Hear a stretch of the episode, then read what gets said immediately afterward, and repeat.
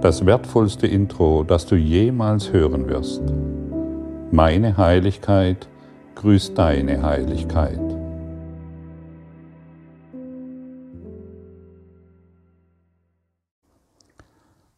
Lektion 179 Gott ist nur Liebe und daher bin ich es auch.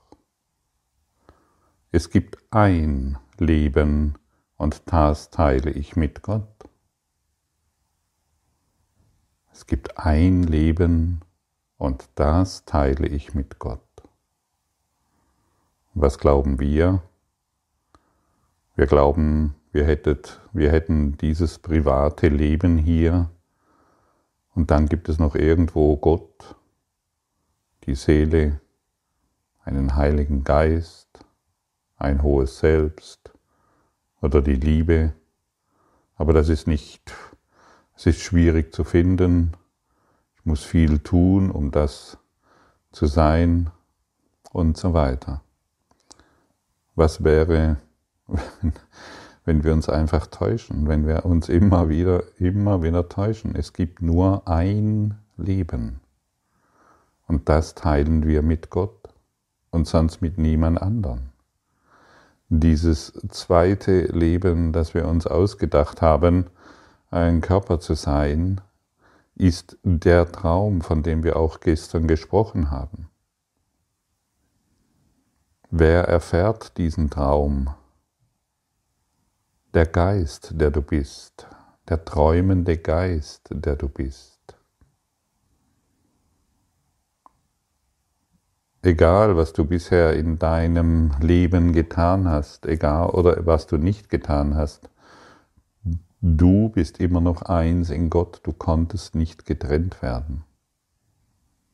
Ein schlafender Teil ist da, der sich mit den Gedanken des Egos identifiziert, von einer traumatisierten Welt, der Angst und der Schuld. Und wenn wir in diese Welt durch unsere fünf Sinne schauen, dann sehen wir Schuld. Und wenn wir eine Beziehung eingehen, gehen wir eine Beziehung der Schuld ein. Und deshalb könntest du dir, könntest du, wenn du in einer Beziehung bist, brauchst du dich nicht mehr fragen, ob du geliebt wirst in dieser Beziehung oder nicht, sondern du könntest dich fragen, was schulde ich noch in dieser Beziehung? Welche Schuld trage ich noch in mir, die ich noch nicht gelöst habe? Ja, schau mal deinen Partner auf diese Art und Weise an. Was schulde ich dir noch? Und du bekommst die Antwort. Liebe. Das ist das, was wir der Welt zu geben haben. Aber wenn wir die unerlöste Schuld in unseren Beziehungen weiterhin kultivieren, weil wir glauben, wir haben ein zweites Leben, ein zweites Dasein. Solange können wir uns von diesem Traum nicht lösen. Wir sind traumgebunden. Wir sind dann an diese Erde gebunden. Wie fühlt es sich an, wenn du deinem Partner oder auch deinem der Partner, der dich verlassen hat oder den du verlassen hast, oder auch jemand, der gestorben ist, in deinen Augen, wie fühlt es sich an, wenn du ihn fragst, was schulde ich dir noch?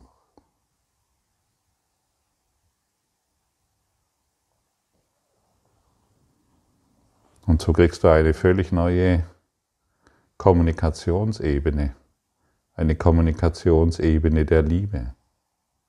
Wenn dich jemand betrogen hat, aufs tiefste missbraucht hat, dann frage ihn, was schulde ich dir noch? Was brauchst du noch zu geben? Natürlich kann ich es dir sagen, es ist die Liebe, aber beginne dies zu fühlen. Und wenn du durch Liebe mit deinem Partner verbunden bist, mit deinen Eltern, mit deinen Kindern, dann werden doch all die anderen Dinge verschwinden und du wirst das, das eine Leben erfahren, das Liebe ist. Und was haben wir gemacht? Wir haben ein, ein Bootcamp durchlaufen, äh, ein Bootcamp der Kleinheit und glauben darin Größe zu finden, weil wir besondere Dinge leisten, weil wir Erfolge feiern, weil wir uns in unserer, ja, weil wir glauben, äh, dies und jenes erreicht zu haben oder gute Eltern sind oder was auch immer. Dieses Bootcamp, Bootcamp der Kleinheit ist es, das uns immer klein hält. Und Schuld hält uns nun, nun mal klein. Wer sich in Schuld in einer Beziehung befindet, und du weißt sehr genau, wovon ich spreche, der übt sich in Kleinheit. Und so kannst du auf acht Milliarden, neun Milliarden Menschen schauen. Du kannst hier einfach nur Kleinheit finden.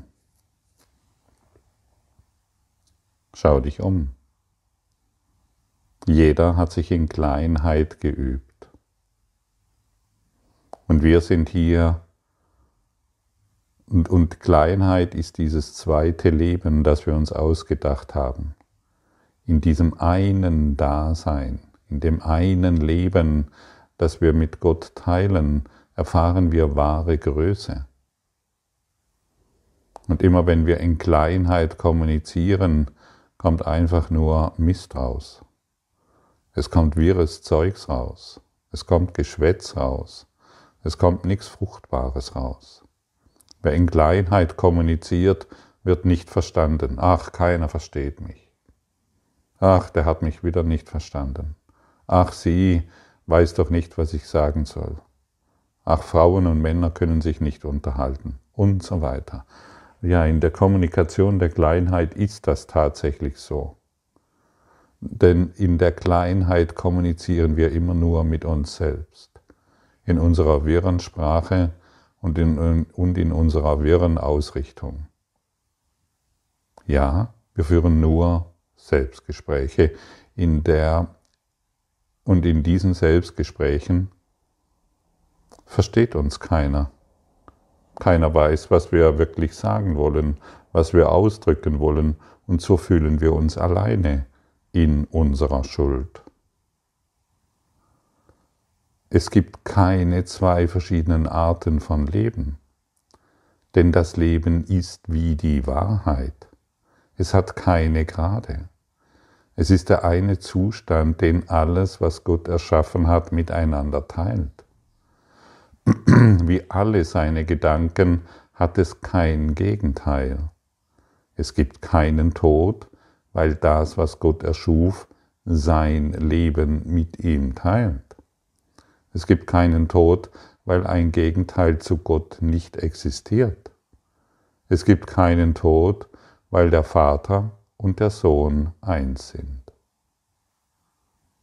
In dieser Welt scheint es einen Zustand zu geben, der das Gegenteil des Lebens ist. Du nennst ihn Tod. Ja, gibt es ein Gegenteil von Leben? Nein. Und das haben wir schon öfters angeschaut. Es scheint eine, eine Blume zu vergehen und dennoch bist du umgeben von Leben. Fühle das Leben in allem. Konzentriere dich nicht mehr auf diese körperliche Form. Wer, die, wer sich auf die körperliche Idee konzentriert, der muss natürlich das Vergängliche erfahren. Er muss das erfahren, was unmöglich ist, denn es gibt nur dieses eine Leben, das wir mit der Liebe Gottes teilen. Und die ist ewig. Die hast du schon vor in deiner Kindheit in dir gespürt, so wie jetzt. Und du wirst und die wirst und diese Lebensessenz, die wirst du in einer Minute noch fühlen können, die gleiche Lebensessenz wie in einer Stunde, einem Tag und zehn Jahren und hundert Jahren und zehntausend Jahren bis in die Unendlichkeit. Es ist immer die eine selbe Kraft. Es ist immer die eine selbe Stimme.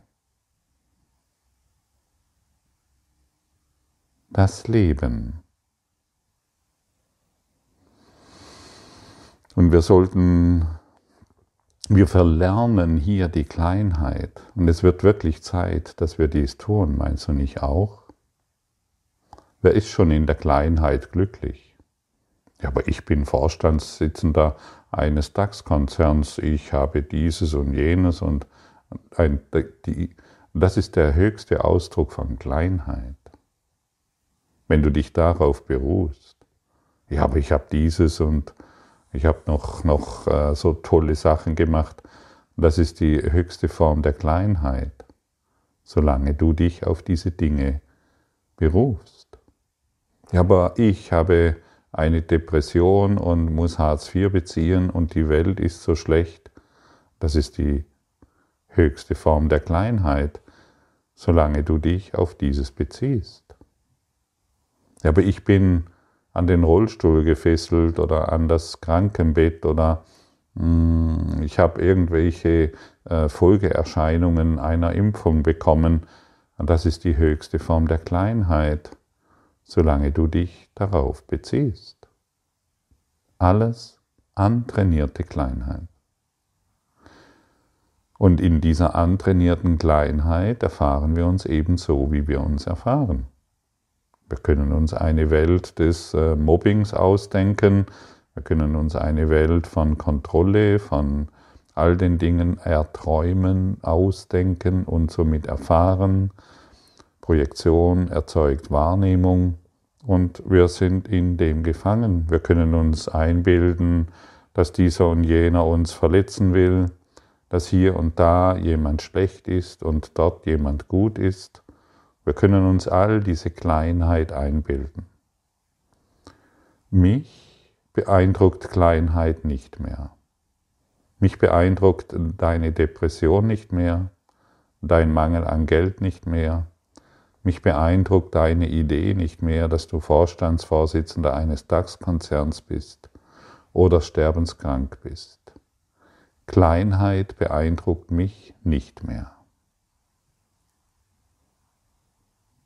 Und deshalb kann ich so klar mit dir kommunizieren. Ausgerichtet durch die Liebe Gottes.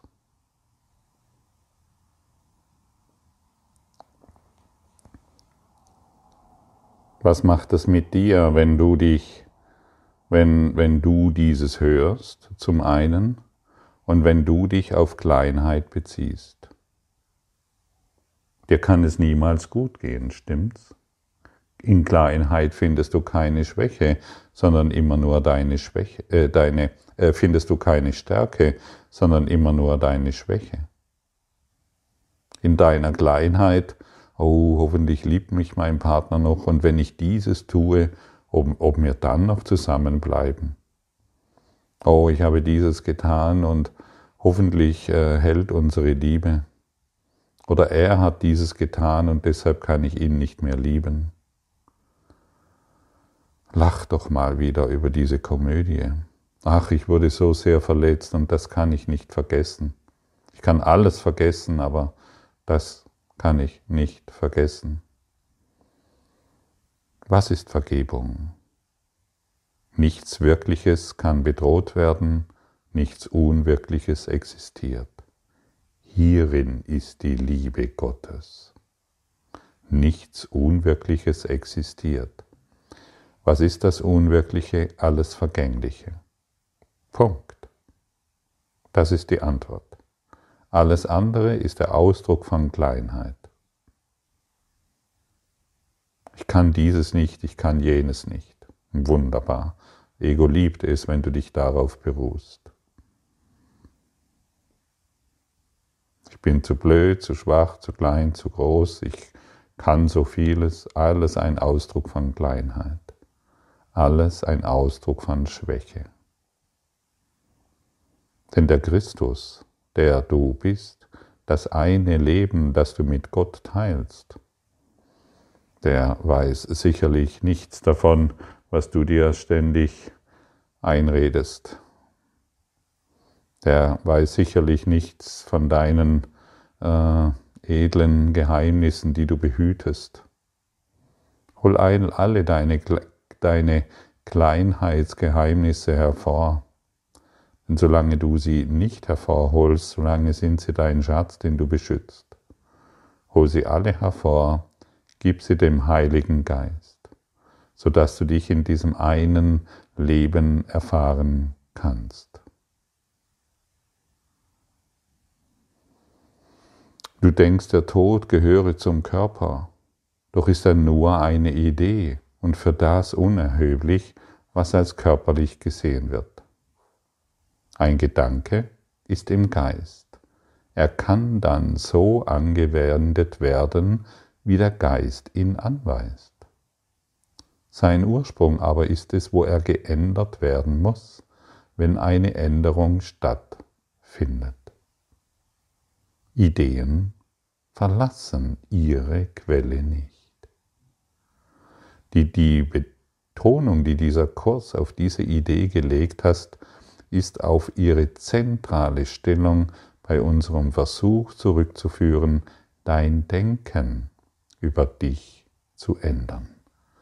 Sie ist der Grund, weshalb du heilen kannst. Sie ist die Ursache der Heilung. Sie ist es, weshalb du nicht sterben kannst. Ihre Wahrheit hat dich als eins mit Gott begründet. Und wir, denken, wir haben einen Denkfehler. Wir glauben, der Tod gehöre zum Körper.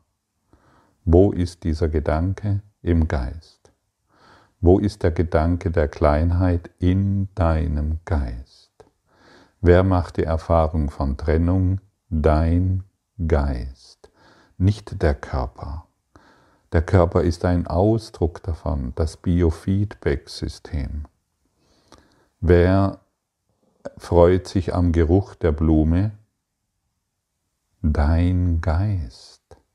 Wer sieht den schönen Sonnenuntergang? Dein Geist. Wer beurteilt, ob dies schön ist oder schlecht ist? Dein Geist. Wer träumt des Nächtens einen Albtraum? Dein Geist. Wer ist es, der sich jetzt in einer Beziehung befindet, die glücklich oder unglücklich ist? Dein Geist. Und alle Gedanken sind in unserem Geist und ist der Ursprung all dessen, was du erfährst. Und es ist auch das, was geändert werden muss, wenn du heilen willst. Möchtest du heilen? Dann suche nicht mehr im Körper nach Heilung. Möchtest du glücklich sein? Dann suche nicht mehr im Körper nach Glück. Durch diese oder jene kurzfristigen Freuden. Möchtest du gesund und glücklich sein? Dann suche nicht mehr im Körper danach. Alles ist in deinem Geist und wird ausgedrückt durch den Körper. Und wenn wir all diese Gedanken, die wir bisher mit dem Körper ausagiert haben, wenn wir diese aufgeben, weil wir sie nicht mehr wollen, dann wird der Körper durch die Liebe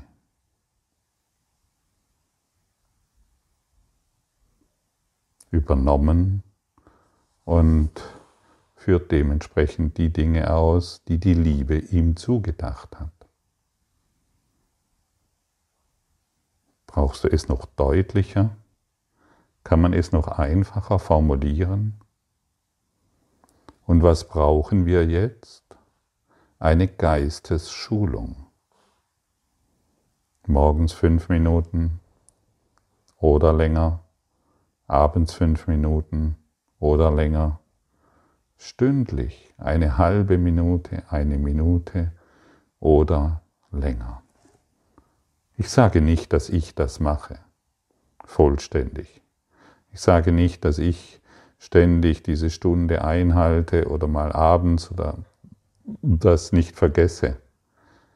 Aber dennoch erinnere ich uns daran, dass dies sehr wichtig ist, damit wir, und das ist das, was ich bei mir feststelle, den ganzen Tag letztendlich durch diese Lektionen hindurchschreiten.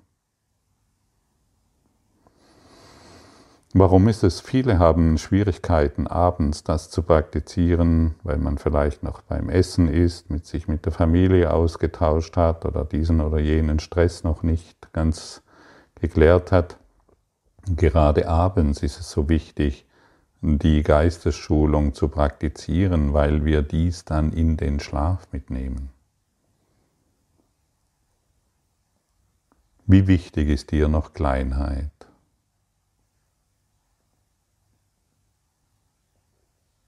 Wie wichtig ist dir noch der Tod? Denn der Tod ist der Gedanke, dass du getrennt bist von deinem Schöpfer. Es ist nur ein Gedanke. Frag dich mal selbst, wie wichtig ist mir noch Kleinheit? Und du merkst, das Ego wird sofort ausrufen, das Ego antwortet immer zuerst Dadurch kannst du es identifizieren. Na, Kleinheit, das ist mir, ich will endlich die Kleinheit aufgeben. Ich will endlich mich nicht mehr unterdrückt erfahren und dies und jenes. Diese, diese Stimme schreit immer zuerst. Und diese Stimme ist es auch, die mit dir den Kurs lernen will. Aber fühle mal wirklich nach. Fühle mal nach, wie schmerzhaft Kleinheit ist. Und wenn du den Schmerz der Kleinheit wirklich fühlst, dann willst du ihn aufgeben. Und dann wirst du die Gnade, die dir von Gott gegeben wurde, unweigerlich empfangen. Du wirst deinen Geist öffnen. Aber wir müssen schon feststellen, wirklich ehrlich, ganz, ganz ehrlich sein und erkennen, dass wir klein, dass wir uns klein gemacht haben und in dieser Kleinheit unglücklich sind, in dieser Kleinheit uns schuldig fühlen und in der Welt der Nichtvergebung versuchen irgendwie zurechtzukommen. Die Welt der Schuld irgendwie durch eine enorme Kraftanstrengung nicht fühlen zu müssen. Fühle erlaube dir heute wirklich die Kleinheit zu fühlen. Ja, aber Gottfried, ich bin doch eins in Gott. Warum? Die Kleinheit ist dein Schatz. Und solange du diesen Schatz noch behütest, solange kann er nicht geheilt werden. Und du bist hier, um zu heilen. Du bist hier, um zu heilen. Aber nicht mehr in der Kleinheit, sondern in deinem Geist. Gott spricht zu uns den ganzen Tag. Und ich bekomme immer wieder Mails, ja, aber ich kann ihn nicht hören. Hörst du mich jetzt? Gott spricht zu dir den ganzen Tag.